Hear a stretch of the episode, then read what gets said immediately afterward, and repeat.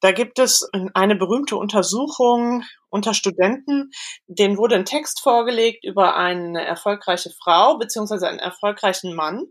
Der war quasi identisch, nur dass es einmal eine Frau war und einmal ein Mann. Und nachher sollten diese Studenten bewerten, wie sympathisch finden sie diese Figur. Und da hat die Frau halt deutlich schlechter abgeschnitten als der Mann. Dieses Experiment ist eigentlich eine Weile her und ist dann später nochmal wiederholt worden. Da hat sich das mittlerweile umgekehrt. Da ist plötzlich die Frau, ähm, wird als etwas sympathischer bewertet als der Mann, die erfolgreiche Frau. Hinter der Geschichte. Der wöchentliche Podcast für Freunde der Zeit. Liebe Hörerinnen und Hörer, was haben die Politikerin Sanna Marin, die Managerin Martina Merz, die Fußballtrainerin Imke Wübbenhorst, die Müllfrau Madeleine Schindler und die Moderatorin Dagmar Berghoff gemeinsam? Nun gleich zwei Dinge. Zum einen sind sie alle Pionierinnen, die als erste Positionen erreicht haben, die vorher nur Männer innehatten. Und zum anderen konnten sie jede dieser Persönlichkeiten in den vergangenen Wochen im Wirtschaftsteil der Zeit kennenlernen, in einer Porträtserie mit dem Titel Die Erste. Eine ziemlich abwechslungsreiche Serie, in der es um Frauen geht, die ihren Weg gegangen sind, oft gegen große Widerstände einer Welt, in der Männer das Sagen hatten und oft auch noch haben. Über diese Serie, die Idee dahinter und die Frage, warum es so wichtig ist, über Pionieren zu schreiben, sprechen wir heute hier im Podcast Hinter der Geschichte, in der wir Woche für Woche hinter die Kulissen der Zeit schauen. Mein Name ist Jens Tönnesmann, ich bin Redakteur im Wirtschaftsressort und heute sind mir zwei Kolleginnen aus der Wirtschaftsredaktion zugeschaltet. Einmal Lisa Nienhaus, von ihr stammen die Idee zu der Serie und das Konzept dahinter. Hallo Lisa. Hallo. Und Ann-Kathrin Nezig, die zwei Pionierinnen für die Serie getroffen und das Projekt mit Lisa zusammen koordiniert hat. Guten Morgen Ann-Kathrin. Hallo Jens. Hallo. Lisa, ich erinnere mich an eine Themenrunde im letzten November, als wir bei uns im Konferenzraum saßen. Du hattest eingeladen, um über potenzielle Kandidatinnen für diese Serie zu sprechen. Dabei sind ganz viele Namen gefallen. Viele davon haben wir jetzt im Wirtschaftsteil näher kennengelernt, manche nicht. Wie schwierig war es, aus deiner Sicht Protagonistinnen zu finden und dann auch auszusuchen? Ja, vielleicht muss man noch mal einmal ein bisschen vorne anfangen, was, was die Idee war. Die Idee war ja, dass wir sozusagen Frauen finden, die wirklich etwas als zumindest erste Frau gemacht haben. So, das war das erste sozusagen schwierige Kriterium, weil ich weiß, damals fielen unheimlich viele Namen. Da dachten wir, das war doch die erste, die, keine Ahnung, mal ein großes Unternehmen geleitet hat oder die erste, die irgendwie besonders erfolgreich in irgendeinem Sport war. Und dann haben wir es nachher recherchiert und festgestellt, stimmt gar nicht. Sie waren gar nicht die ersten, sondern die zweiten, die dritten, die vierten. Wir wollten aber möglichst nah dran kommen, dass es wirklich die ersten sind, weil das ja ein bisschen das Konzept der Serie war und das auch der Spaß daran. Dann kam noch dazu, dass wir natürlich möglichst viele Frauen aus unterschiedlichen Bereichen wollten. Also nicht nur Wirtschaftsfrauen, nicht nur Frauen aus der Politik, sondern auch Kultur, Sport etc. Und das ein bisschen zu mischen und dann auch vielleicht vom Alter her zu mischen und von der Zeit, wo sie das erreicht haben, die erste zu sein. Es war gar nicht so einfach. Also wir hatten ja sowohl Frauen dabei, die sich nicht schon in den 70er Jahren irgendwas als erste gemacht haben, als auch Frauen, die machen es gerade. Und ähm, das finde ich macht auch so ein bisschen den Reiz der Serie aus. Und dadurch sind sehr, sehr viele der ersten Namen rausgefallen, die wir so hatten. Aber es hat auch wahnsinnig Spaß gemacht. Die, die ihr am Ende ausgesucht habt, ich habe schon gesagt, du hast es auch nochmal gerade gesagt, sind unheimlich abwechslungsreich, sowohl was das Alter angeht, als auch was ihre Funktion angeht, ihre Vita natürlich. Ähm, aber was verbindet diese Frauen, außer dass sie die Ersten waren? Also welche Eigenschaften und welche Erfahrungen äh, haben sie gemacht oder bringen sie mit? Und an wem kann man das aus deiner Sicht besonders gut sehen? Ja, vielleicht mal einmal ähm, nochmal zum Auswahlkriterium und dann dazu, was wir festgestellt haben, nachdem die Texte dann da waren. Also von der Auswahl her war das eigentlich so, dass wir nur zwei Bedingungen hatten. Also sie mussten wirklich in dem, was sie gemacht hatten, die erste gewesen sein, die erste Frau. Und äh, das zweite war, sie mussten noch leben. Wir dachten, die müssen wir treffen können. Jetzt welche zu nehmen, wie, weiß ich nicht, Marie Curie oder so, kann man auch machen, aber dachten wir, passt nicht so gut auf so eine Porträtseite. Dann kamen die Texte rein und es war interessant ähm, zu sehen, dass sie zum Teil sehr unterschiedlich waren, aber dass es immer wieder ähnliche äh, vielleicht Erlebnisse und Momente in den Karrieren dieser Frauen gab. Also zum Beispiel war bei bestimmt jeder zweite irgendwie das Thema Familie oder Kinder ein großes Thema. Also die Frage, muss man, um die erste zu sein, eigentlich darauf verzichten, Kinder zu haben? Ist das sozusagen notwendig oder folgt es einfach aus der Karriere sozusagen nicht als Entscheidung, sondern als Ergebnis? Also das war, das war ein Thema, das bei vielen auftauchte. Ein weiteres Thema, was ich immer total spannend finde, was unheimlich schwierig zu beantworten ist, natürlich die Frage, inwieweit wurden sie behindert? Von Männern, von den zeitlichen Umständen, also gegen wie viel Widerstände hatten sie zu kämpfen und wie viel davon war irgendwie hausgemacht und wie viel davon war wirklich irgendwie eine Form von auch Diskriminierung gegenüber Frauen, die man halt in solchen Jobs noch nicht kannte. Mhm. Ann-Kathrin, du hast, du hast zwei Protagonistinnen getroffen. Einmal Christiane Floyd, äh, auch eine Professorin, allerdings für Informatik, die erste Informatikprofessorin in Deutschland und Dagmar Berghoff, die erste Sprecherin der Tagesschau. Und Dagmar Berghoff hat dir äh, berichtet, wie männliche Zuschauer gegen ihre Frisur geätzt haben. Sogar der Chefsprecher der Tagesschau hatte Sorge, dass ähm, Frauen als Sprecherin vielleicht zu emotional sind und anfangen könnten zu weinen. Ähm, was für, für Anfeindungen, Sexismus und Diskriminierung haben die 16 Frauen noch erlebt? Ähm, was haben die noch so berichtet? Also ich glaube tatsächlich, so wie Lisa sagt, da kommt schon auch so ein bisschen drauf an, aus welcher Generation diese Frauen stammen. Ähm, und die beiden, die du erwähnt hast, die ich porträtiert habe, das sind beides Frauen, die jetzt so in den 70ern sind äh, und die haben schon irgendwie von den Mustern her ziemlich ähnliche Sachen erlebt. Übrigens auch wie ähm, die weiteren Frauen, die wir porträtiert haben, die ungefähr so in dieser Altersschiene waren. Die mussten sich natürlich total viele Sprüche anhören, ähm, wo man sich eigentlich heute als junge Frau aus heutiger Sicht eigentlich total an den Kopf fasst. Äh, also zum Beispiel Dagmar Berghoff hat nicht nur wahnsinnig viele kritische Briefe bezüglich ihres Äußeren bekommen, sondern auch so ganz schwülstige und ähm, ich fand wirklich total übergriffige Liebesbriefe oder hat äh, Blumen in die ähm, Redaktion geschickt bekommen von Verehrern, die dann im Laufe der Zeit auch ziemlich aufdringlich wurden. Aber sie hat das eigentlich gar nicht so als sexistisch ähm, empfunden. Und da habe ich mich dann schon auch ein bisschen gewundert, aber habe mir das am Ende dann so erklärt, dass sie sich wahrscheinlich ein bisschen auch mit den Umständen ihrer Zeit auch arrangieren musste. Und eigentlich war das genauso auch bei der Informatikprofessorin Christiane Floyd, die ich dann auch porträtiert habe, ein paar Wochen vorher, die hat mir zum Beispiel erzählt, dass äh, als sie Mathematik studiert hat, das war noch vorher, das war in den 60er Jahren, wenn ich mich richtig erinnere, dass es da in ihrer Fakultät überhaupt gar keine Damentoilette gab, ähm, sondern dass sie dann äh, letztendlich irgendwie entdeckt hat, dass es da so eine kleine Tür gibt, wo eigentlich nur die Sekretärinnen hin sollten und wo sie dann aber auch als Studentin hingegangen ist. Mhm. Ich finde das interessant, äh, was du gerade gesagt hast. Äh, auch deswegen, also ein Leser hat unter ein Porträt geschrieben, irgendwie traurig, alles, was diese Frau berühmt gemacht hat, da ging es um Dagmar Berghoff, ist, dass sie nach den Vorgaben des Patriar oder den Vorgaben des Patriarchats entsprochen hat. Ähm, wie sehr ist das ein Problem, dass Frauen oder ist das auch für diese Frauen ein Problem, dass sie nach den Regeln der Männer erstmal spielen müssen, um sich dann am Ende gegen sie durchzusetzen, auch wenn sie eigentlich diese Regeln ablehnen?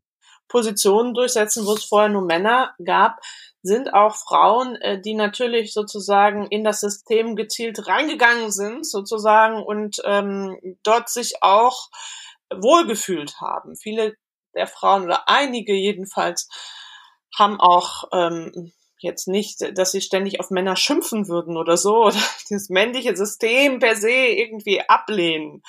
Ja, also ähm, viele haben ja auch da sehr profitiert. Die hatten Männer, die sie gefördert hatten etc. und ähm, sind erst später an irgendwelche Grenzen geraten. Deswegen glaube ich, ähm, das Hadern kommt bei vielen erst ein bisschen später. Andererseits gibt es für diese Frauen natürlich auch die Möglichkeit, und ich glaube, da gibt es schon auch einige, die das versuchen, dann, wenn sie die Position erreicht haben, Dinge anders zu machen, als ihre Vorgänger das gemacht haben. Und ähm, das tun sie durchaus auch. Mhm. Ein verbindendes Element, das du in deinem Auftakttext erwähnt hast, Lisa, ist das Thema Aggression. Du hast nämlich geschrieben, Frauen werden als Pionierin heute bejubelt äh, und du stellst die Frage, verliert weibliche Aggression ähm, ihr Tabu. Und ich habe mich gefragt, ob Aggression so eine Art Vorbedingung ist, um erfolgreich zu sein als Frau. Ist das sozusagen ein verbindendes Merkmal all dieser ähm, Protagonistin, die ihr vorgestellt habt? Also ich glaube schon, dass man ein Maß an ähm, Aggression oder nennen wir es freundlicher Durchsetzungskraft braucht und vielleicht auch Sturköpfigkeit, um äh, dermaßen gegen Konventionen anzugehen, wie das ja bei den meisten Frauen, die wir da porträtiert haben, so ist. Also sich nicht zu fügen in das Frauenbild, das man rund um sich herum sieht, sondern zu sagen, nö, ich kann das, und zwar das, was die Männer da machen, und vielleicht kann ich das sogar besser. Ähm, ich glaube, dazu gehört schon eine Portion Aggressivität. Aber mein Punkt war ja vor allen Dingen, dass ähm, es viele Untersuchungen gibt, äh, dass die Aggression von Frauen sehr negativ gesehen wird. Also sehr viel negativer als äh, bei Männern. Da gibt es äh, eine berühmte Untersuchung unter Studenten, die wurden, ähm, denen wurde ein Text vorgelegt über eine erfolgreiche Frau beziehungsweise einen erfolgreichen Mann. Der war quasi identisch, nur dass es einmal eine Frau war und einmal ein Mann. Und nachher sollten diese Studenten bewerten, wie sympathisch finden sie diese Figur. Und da hat die Frau halt deutlich schlechter abgeschnitten als der Mann. Dieses Experiment ist eigentlich eine Weile her und ist dann später nochmal wiederholt worden. Da hat sich das mittlerweile umgekehrt. Da ist plötzlich die Frau, ähm, wird als etwas sympathischer bewertet als der Mann, die erfolgreiche Frau. Und daran sieht man, dass sich ein bisschen was geändert hat in der Gesellschaft. Die ersten Frauen, die solche Positionen angestrebt hatten, die mussten ihren, sagen wir mal, Willen zur Macht oder wie man das nennen mag, auch etwas verstecken, weil es einfach für Frauen nicht als angemessen galt. Und man hat den Eindruck, dass sich das in den letzten Jahren zumindest ein wenig verändert hat. Mhm. Neben dem Willen zur Macht, der äh, wichtig zu sein scheint, gibt es aber auch noch andere Sachen, die die Frauen antreiben. Ich fand zum Beispiel an Kathrin in deinem Porträt von Christiane Floyd sehr spannend, dass sie gar nicht unbedingt Karriere machen wollte, sondern eigentlich ihren Weg gegangen ist aus Angst vor der Armut. Und ähm, im Porträt von Dagmar Berghoff hast du geschrieben, dass auch sie äh, ziemlich viel mit Selbstzweifeln zu kämpfen hatte. Sind so, sind diese Angst und diese Zweifel auch ein Stück weit, ja, nach, also diese Angst und Zweifel nach innen, ein bisschen die Kehrseite dieser Aggression nach außen und vielleicht auch eine Folge äh, der, der Diskriminierung und ähm, Rückschläge, die man auf dem Weg vielleicht auch erlebt? Ja, also erstmal würde ich sagen, dass ähm, weder Christiane Floyd noch Dagmar Berghoff diese Aggressivität, von der Lisa gesprochen hat, so wirklich verkörpert haben. Die waren eigentlich schon ähm, von anderen Dingen irgendwie angetrieben. Und bezüglich der Selbstzweifel, ja, das ist irgendwie leider, finde ich, stelle ich zumindest fest, ähm, so bei jungen Frauen, Freundinnen, mit denen ich so zu tun habe, leider immer noch so ein Frauending. Ich weiß auch nicht, woher das kommt. Das ist was, was mich persönlich auch wirklich wahnsinnig ärgert, dass ähm, Frauen oft ja sich Dinge einfach selbst nicht zutrauen, selbst wenn die Außenwelt ihnen das tut. Das haben wir tatsächlich auch diese Woche in dem Porträt, was jetzt zum Abschluss der Serie erscheint, über die Kabarettistin Maren Kräumann, die ja nun wirklich, äh, wenn man, wenn man sie so im Fernsehen sieht, wahnsinnig selbstbewusst wirkt. Selbst die hat, als man ihr angeboten hat oder als ihr Förderer gesagt hat, mach doch mal eine eigene Kabarettsendung in den 80ern zuerst abgelehnt, weil sie sich das selber nicht zugetraut hat. Wie wichtig ist das genau deswegen auch Pionierinnen zum Thema zu machen, um sozusagen Vorbilder zu zeigen, die vielleicht anderen Frauen Mut machen? War das auch eine Idee hinter dieser Serie? Also das war natürlich ein wichtiger Punkt, wieso wir diese Serie gemacht haben aber vielleicht ein bisschen anders. Ich finde, das klingt immer so wahnsinnig pädagogisch, so nach dem Motto, wir müssen den Frauen jetzt tolle Frauen zeigen, damit sie sich das auch alles trauen. Finde ich, ähm, mag ich nicht so sehr, wenn jemand mich so erziehen möchte. Und ich möchte auch die Leute nicht gerne so erziehen. Aber vielleicht funktioniert es anders. Also aus meiner Sicht äh, funktioniert es eher so, ähm, es gibt ja wahnsinnig viele Texte darüber, über äh, Diskriminierung von Frauen. Das ist ja auch alles äh, richtig und sicher auch zum Teil äh, sehr wichtig. Aber es macht einen auch ein bisschen depressiv so als Frau, würde ich sagen. Dass man immer denkt, ach, das sind so wahnsinnig hohe Hürden, die man bekämpfen muss. Und ähm, dann dem mal entgegenzusetzen, die wirklich vielen Beispiele, die es mittlerweile gibt von Frauen, die es ähm, die es äh, einfach geschafft haben, bestimmte Dinge zu erreichen, die sie erreichen wollten. Das finde ich, äh, ist ja eher so im Sinne von ähm, einer positiven Botschaft an alle Frauen. Ich würde es jetzt nicht ganz so lehrermäßig, pädagogisch sehen, dass wir dem jetzt alle nacheifern müssen, aber äh, zumindest kann man sich das mal anschauen und ähm, daraus dann seine Lehren ziehen, dass es halt nicht immer nur schlecht ausgehen muss. In deinem Auftragstext, Lisa, hast du geschrieben, wir befinden uns im Zeitalter der Pionieren. Das ist ja, wenn man das liest, erstmal was, was wo man denkt, toll, toll, dass das so ist. Man freut sich darüber. Wenn man aber genauer darüber nachdenkt, dann merkt man auch, hm, eigentlich ist es auch ein bisschen schade, dass wir jetzt erst in diesem Zeitalter angekommen sind und dass offenbar in ganz vielen Bereichen noch so ein großer Nachholbedarf besteht. Ähm, ihr seid ja beide im Wirtschaftsressort, wie auch ich. Wie erlebt ihr denn diese Wirtschaftswelt, die Chefetagen äh, der Konzerne, der Unternehmen? Wie weiblich ist das inzwischen und wie groß ist eigentlich noch dieser Nachholbedarf? Also ähm, äh, da soll Ann-Kathrin unbedingt auch mal was äh, zu sagen gleich, aber aus meiner Sicht finde ich, ist es wahnsinnig wenig weiblich. Es ist ähm, ja manchmal auch ein bisschen Zufall, wo man so hineingerät. Und wir sind halt in diesen Wirtschaftsjournalismus hineingeraten, weil ich Wirtschaft mal studiert habe.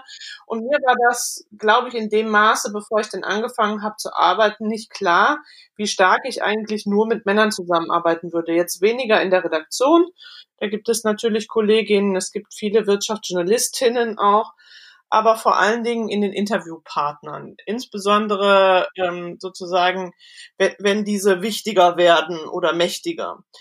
Da hat man schon das Gefühl, dass da ähm, eine ziemliche Männerwelt ist, in der man sich jetzt nicht diskriminiert fühlt, aber in der man irgendwie auch nicht so natürlich zu Hause ist wie vielleicht manch anderer. Aber Ann-Kathrin ähm, macht das ja äh, noch etwas kürzer als ich. Deswegen fand ich es sehr interessant, wie sie das sieht. Ja, ähm, ich finde tatsächlich auch, dass äh, im, im Laufe der Zeit, in den was war das jetzt, vier, fünf Monaten, wo die Serie lief, sich auch ganz interessante Entwicklungen eigentlich in der realen Wirtschaft auch dargestellt haben. Und zwar äh, war es ja so, dass Ende 2019 endlich, endlich mal die erste DAX-Vorsitzende ähm, ins Amt gekommen ist, Jennifer Morgan bei SAP. Und das vor ungefähr einem Monat sie dann gleich wieder abserviert wurde von SAP und dass sich eigentlich sozusagen im Laufe dieser Zeit, in der wir die Serie hatten, da äh, regelrecht einen Rückschritt auch abgespielt hat. Das fand ich eigentlich total schade. Ich war wirklich so sehr euphorisch eigentlich Ende letzten Jahres kann ich mich noch erinnern, weil ich dachte, ja, jetzt tut sich endlich mal was und vorher konnte man immer die ganzen Berichte, die es so gibt von der Albright Stiftung zum Beispiel verfolgen, wo die Prozentzahlen, die Frauen in den Vorstandsetagen ausmachen, immer so ganz langsam sich nach oben bewegten, aber so richtig, dass sich da was tut, hatte man das Gefühl eigentlich nicht. Ähm, und da dachte ich so, ja, jetzt ist endlich der richtige Durchbruch mal passiert. Ähm, und war dann eigentlich auch wirklich echt ein äh, bisschen enttäuscht, als sich das dann so schnell wieder in Luft auflöste. Man muss ja auch dazu sagen, dass sie zwar DAX-Chefin war, aber auch nur Co-Chefin und dass ihr Co-Chef Christian Klein weiter im Amt ist und sozusagen der einzige verbliebene Chef äh, geblieben ist. Du hast dich ja mit ihrer, mit der Geschichte bei SAP beschäftigt und auch mit der Frage, warum sie gehen musste, warum Jennifer Morgan gehen musste. Und du hast auch die Frage gestellt, musste sie gehen, weil sie eine Frau ist? Was, was, zu welcher Antwort bist du da gelangt? Nein, also natürlich musste sie nicht gehen, weil sie eine Frau ist. Es hat jetzt niemand bei SAP im Aufsichtsrat gesagt, wir wollen jetzt die Frau wieder loswerden, weil's, äh, weil sie eine Frau ist. Natürlich ist das so bei so großen Konzernen, dass es da immer eine ganz komplizierte Gemengelage äh, und, und Machtlage letztendlich auch gibt. Aber was ich schon bei der Recherche rausgefunden habe, ist, dass sie einfach weniger vernetzt war in diesem dann doch sehr traditionsreichen und vor allen Dingen deutschen Konzern. Sie ist ja Amerikanerin ähm, und dass es da bei SAP auch so ein bisschen dann um Fußballspielen ähm, geht, also wer irgendwie sich über den Fußballverein kennt und so. Und das ist dann natürlich schon was, wo man sich fragt, vielleicht ist es jetzt nicht direkt so, dass sie gehen musste, eben weil sie eine Frau ist oder dass sie da äh, schlechter vernetzt war, weil sie eine Frau war, aber irgendwie so bisschen so ein kleines Geschmäckle gibt's dann doch. Ich finde, das Geschmäckle gab's ja vor allen Dingen auch wegen der Kommunikation ähm, rund um diesen äh, Rücktritt, der es ja dann irgendwie war. Ähm, äh, da hat nämlich SAP irgendwie in so einer Nacht- und Nebelaktion, wie man es dann doch eher selten erlebt, äh, quasi gesagt, dass diese Frau abtritt innerhalb weniger Tage nach der, der Pressemitteilung und hat es wirklich absurd kommuniziert, also sie haben halt mehr oder weniger so formuliert, wegen der Corona-Krise wäre jetzt alles so kompliziert und deswegen würde man jetzt nur noch auf sozusagen einen Chef setzen. Das sei dann nicht mehr die Zeit für eine Doppelspitze. Da fragt man sich dann schon, das stand da natürlich nicht so drin, aber bedeutet das sozusagen so eine Frau mit an der Spitze kann man sich nur leisten in Zeiten, wo es super läuft? Ja, also da stellten sich so viele Fragen im Anschluss an diese etwas wirklich missglückte Kommunikation, die ähm, dann nicht beantwortet wurden von dem Konzern. Das kennt man sonst anders. Also das kennt man auch, wenn Männer abtreten, anders. Da wird dann ähm, huldvoll gedankt und gesagt, steht noch ein halbes Jahr als Berater zur Verfügung, selbst wenn man sich völlig zerstritten hat im Hintergrund. Und ähm, wie diese, dieser Abschied hier verlaufen ist, das ist schon, ähm, finde ich, sehr speziell. Und da kann man sich dann schon mal fragen, war dem Unternehmen überhaupt bewusst, was das für ein Symbol war, das sie da quasi beseitigt haben. Mhm.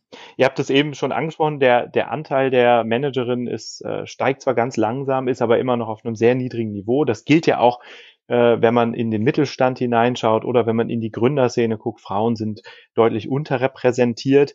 Ähm, was würdet ihr sagen? Es wird ja viel darüber diskutiert, ob wir eine Quotierung brauchen. Äh, die Familienministerin Franziska Giffey hat äh, wieder so einen Vorschlag gemacht, dass in größeren Unternehmen mindestens ein Sitz im Vorstand an eine Frau gehen muss.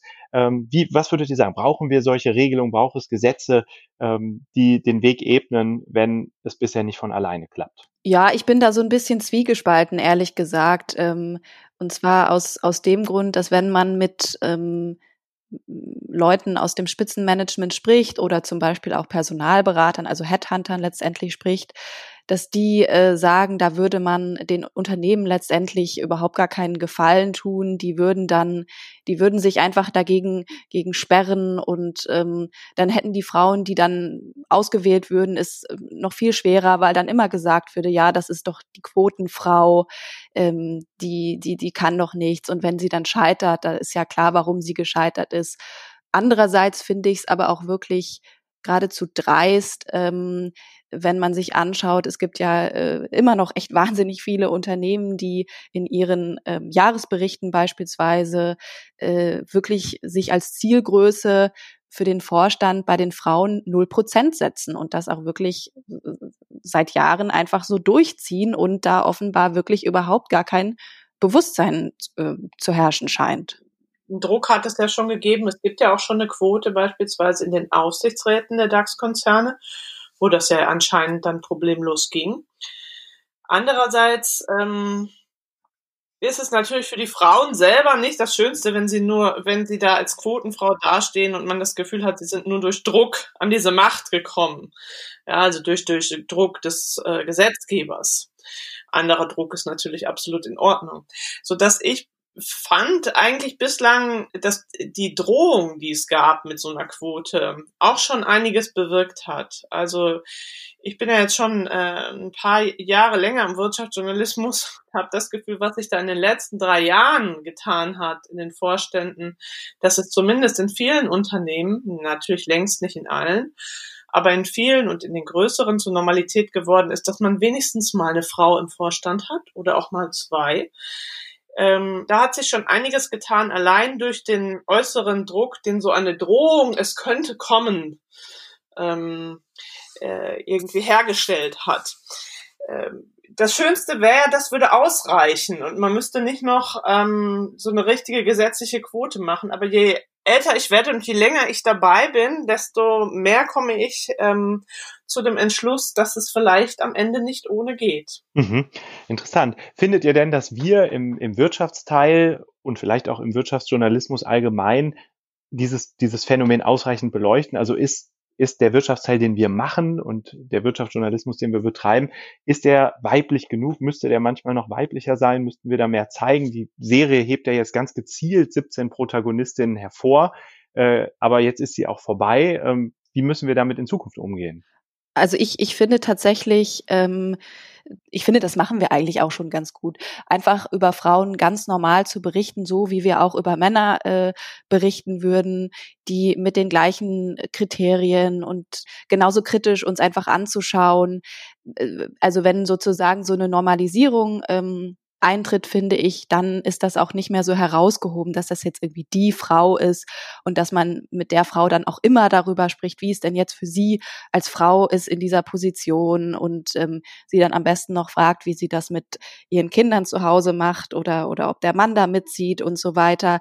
Ehrlich gesagt äh, muss ich auch sagen, dass mich persönlich so eine Herangehensweise unabhängig jetzt von dieser Serie auch äh, zunehmend eigentlich nervt. Mhm.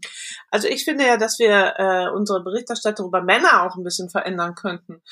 Ähm, äh, es ist natürlich so im Wirtschaftsjournalismus, und ich glaube, da muss man sich auch nichts vormachen, wenn halt nun mal die meisten DAX-Chefs Männer sind, dann wird äh, der Wirtschaftsjournalismus auch immer noch weiter männlich dominierte Protagonisten haben. Ähm, da kann man natürlich immer auf die Suche gehen, was wir auch gemacht haben und diejenigen Frauen, die es da gibt, äh, irgendwie ähm, besonders herauszustellen. Aber man darf dann auch nicht übertreiben, dass es dann nachher in der Zeitung so aussieht, als gäbe es eine Welt, die da draußen dann doch in Wirklichkeit ganz anders ist. Das finde ich jetzt auch ein bisschen gefährlich. Wenn jetzt unsere Zeitungsleser quasi denken, es sei jetzt 50-50, weil wir 50-50 Männer und Frauen berichten, obwohl in Wirklichkeit es weiß ich nicht, 95 Prozent Männer sind, äh, die das Wirtschaftsleben steuern, das fände ich jetzt auch keinen guten Journalismus. Ich finde aber, dass wir tatsächlich nicht nur sozusagen, wie Ann-Kathrin sagt, was ich total richtig finde, auch die Berichterstattung über Frauen normalisieren müssen, in dem Sinne, dass wir einfach über ihre Arbeit berichten und wie gut machen sie das eigentlich, ja, so wie wir das über Männer ja auch tun, sondern dass man auch die Berichterstattung über Männer durchaus ausweiten kann. Also viele der Fragen, die wir ja dann Frauen stellen, sind ja auch für Männer relevant. Wie macht man das mit der Familie und äh, zu Hause und der Arbeit? Work-Life-Balance ist auch ein Thema für Männer. Und ich glaube, dass gerade die etwas jüngere Manager-Generation dem Ganzen auch sehr anders gegenübersteht, als das vielleicht noch vor 30 Jahren war, wo ähm, die sozusagen Macho-Männer an der Spitze das sehr abgetrennt haben, ihre verschiedenen Lebensbereiche. Also ich fände das schön, wenn man einfach in beiden Bereichen, sowohl bei der Berichterstattung über Männer an der Wirtschaftsspitze als auch über Frauen an der Wirtschaftsspitze, äh, ein bisschen äh, sich annähern könnte. Wir haben jetzt darüber gesprochen, wie man über diese Wirtschaftswelt äh, berichten kann oder sollte. Jetzt sind wir ja gleichzeitig als, als Journalisten auch in einer äh, bestimmten Situation. Ich habe mal geguckt, gibt es eigentlich Zahlen dazu, wie männlich oder weiblich die Wirtschaftsredaktionen sind. Da habe ich nichts Aktuelles gefunden, aber zumindest in einer älteren Studie äh, wurde klar, dass ähm, auch Wirtschaftsjournalistinnen unterrepräsentiert sind in den Redaktionen gegenüber Wirtschaftsjournalisten. Ähm, wie erlebt ihr das und ist das ein Problem am Ende? Ja, also ich bin ja jetzt ungefähr so seit sieben Jahren äh, Wirtschaftsjournalistin, ähm, nicht die ganze Zeit davon für die Zeit. Und ja, äh, ich habe mich schon tatsächlich auch manchmal bisschen alleine gefühlt, ähm, wenn ich so mit meinen Kollegen in der Kantine saß beispielsweise äh, und dann irgendwie so für mich festgestellt habe, ups, ich bin jetzt hier die einzige Frau und die Männer, ähm, die, die reden alle fröhlich vor sich hin und ähm, man merkt denen schon wieder an, was sie alles für Experten sind äh, auf ihrem Gebiet und wie selbstbewusst sie das irgendwie alles hier vortragen, selbst äh, beim Mittagessen. Äh, andererseits hat sich aber schon auch in der Zeit bisschen was getan. Also ich glaube, jetzt so gefühlt, würde ich sagen, sind eigentlich ungefähr vielleicht ein Drittel der Wirtschaftsjournalisten auch, auch Frauen. Ähm, und ja, also hier sind wir vielleicht wieder beim Anfang bei der Frage der Pionierinnen. Ich finde nämlich, es reicht nicht aus, wenn es nur Pionierinnen gibt. Also wichtig eben, dass es, dass es Vorbilder gibt ähm, unter den Frauen, aber eigentlich so richtig ändert sich was nur, wenn die Frauen dann auch mehr werden. Ähm, weil dann können sie halt irgendwie auch was verändern, was die Kultur betrifft oder was Arbeitsabläufe äh, betrifft. Ja. Also ich habe nicht den Eindruck äh, gehabt, also mich hat das nie gestört, wenn ich zeitweise, was tatsächlich auch so war, ähm, auch mal die einzige Frau in einer kleinen Redaktion war, ähm, weil ich finde, am Ende ist das Männer-Frauen-Thema auch nicht das Dominante, was einen am allermeisten jeden Tag beschäftigt. Oder es ist ja auch nicht so, dass jeder Mann immer nur über Fußball redet oder so. Das äh, äh, gibt ja auch wirklich viele nette Männer. Aber äh, was ich schon finde, ist, dass ähm, man vielleicht ein bisschen äh, Frauen auch dazu ermutigen muss, in die Bereiche zu gehen, die vielleicht erstmal als männlich dominiert gelten. Ja? Weil ich glaube, dass es so wenige Frauen im Wirtschaftsjournalismus gibt, immer noch, obwohl es mehr werden, liegt auch daran, dass die Frauen sich oft auf andere Themen selbst sozusagen vorher stürzen. Ja, und sich bestimmte Themen, hm, weiß ich nicht, ob es jetzt ist, nicht zutrauen oder vielleicht einfach auch denken, das hat mit mir nichts zu tun. Das finde ich ein bisschen schade und das ist natürlich auch was, was dann die Frauen, die schon im Wirtschaftsjournalismus sind, auch ein bisschen vermitteln müssen. Ja, dass das ähm, halt auch Themen sind, die, wo man jetzt nicht sagen muss, dass das irgendwie entweder nur Männer darüber berichten können oder dass es nur um Männer geht und dass es nur Männer interessieren könnte. Klingt jetzt so ein bisschen einfach, aber äh, ich glaube, das ist ganz wichtig. Und, äh, und vielleicht noch ein dritter Punkt. Es ist ja das eine, irgendwie äh, eine gewisse Anzahl von Frauen in einer Redaktion oder in einer äh, Pressekonferenz oder so sitzen zu haben. Das andere ist die Frage, ob sie sich zu Wort melden. Und da finde ich, gibt es dann doch auch noch Nachholbedarf. Woran das dann immer liegt, weiß ich auch nicht so genau, aber am Ende ähm, ist meine Erfahrung, dass es manchmal bei den Wortmeldungen nicht darauf ankommt, wie viele Frauen da sitzen, sondern welche Frauen und ähm, ob sie sozusagen bereit sind, sich einzumischen oder nicht. Und da finde ich, sind unsere Pionierinnen auch gute Beispiele dafür. Das waren Frauen, die haben es einfach gemacht. Ja, die haben einfach gesagt, ich mache das jetzt, bei mir ist das wichtig. Und das ist schon was, dem man auch ein bisschen nacheifern kann. Ich habe mir mal angeguckt, wie die Leserinnen und Leser die Texte im Internet kommentieren, die diese 17 oder 16 Porträts. Ähm, und da steht wirklich ganz oft tolle Frau oder ein Vorbild. Also es gibt sehr, sehr viel Lob ähm, für die Serie und für die einzelnen Porträts. Trotzdem endet diese Serie nun mit der 17. Folge.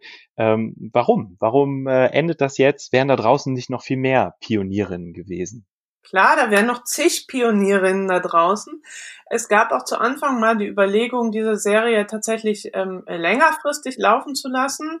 Ähm, ich äh, war da nie so ganz dafür, das sozusagen jetzt über mehr als ein Jahr oder irgendwie sowas hinzuziehen, weil ich finde es auch ähm, künstlich auf so einer Seite dann am Ende künstlich dann äh, eine reine Frauenseite zu machen. Ja, so nach dem Motto, hier habt ihr euren Bereich und der Rest des Wirtschaftsteils gehört den Männern. Ähm, sondern ich, ich fand es eher schön, sowas mal als Impuls zu machen, um zu zeigen, schaut mal her, was es hier alles gibt und dann vielleicht diesen Impuls auch zu nutzen, um ihn wieder in die Redaktion reinzutragen und mehr nach solchen Frauen auch für die ganz normale Berichterstattung zu suchen. Also ich finde, ähm, dass das so in der Länge eigentlich sehr gut funktioniert hat, aber ähm, weiß nicht, Ann-Kathrin. Nö, ich finde es, ich, also natürlich hätte es noch echt viele ähm, Frauen äh, gegeben, habe ich jetzt auch festgestellt am Ende, dass wir da so ein paar Texte wirklich auch noch echt sehr gut hätten machen können. Aber ja, also ich meine, das ist so, irgendwie, irgendwann muss ja so eine Serie auch mal enden. Ja, das ist ein guter Punkt. So ein Podcast muss auch irgendwann mal enden. Also, liebe Hörerinnen und liebe Hörer, Sie können alle 17 Folgen nachlesen, wenn Sie im Internet die Seite www.zeit.de-serie-die-erste ansteuern. Die aktuellste und letzte Folge finden Sie außerdem im Wirtschaftsteil der aktuellen Ausgabe. Silke Weber stellt Ihnen dort die Kabarettistin Marin Kreumann vor, die als erste Kabarettistin eine eigene TV-Show bekommen hat, zu einer Zeit, als ihre männlichen Kollegen Frauen nur als Bühnenbeiwerk gesehen haben. Ich danke Ihnen herzlich fürs Zuhören und würde mich freuen, wenn Sie kommende Woche wieder den Podcast hinter der Geschichte ähm, einschalten. Und ich sage euch, liebe Ann-Kathrin und liebe Lisa, ganz herzlichen Dank für eure Zeit. Bitteschön.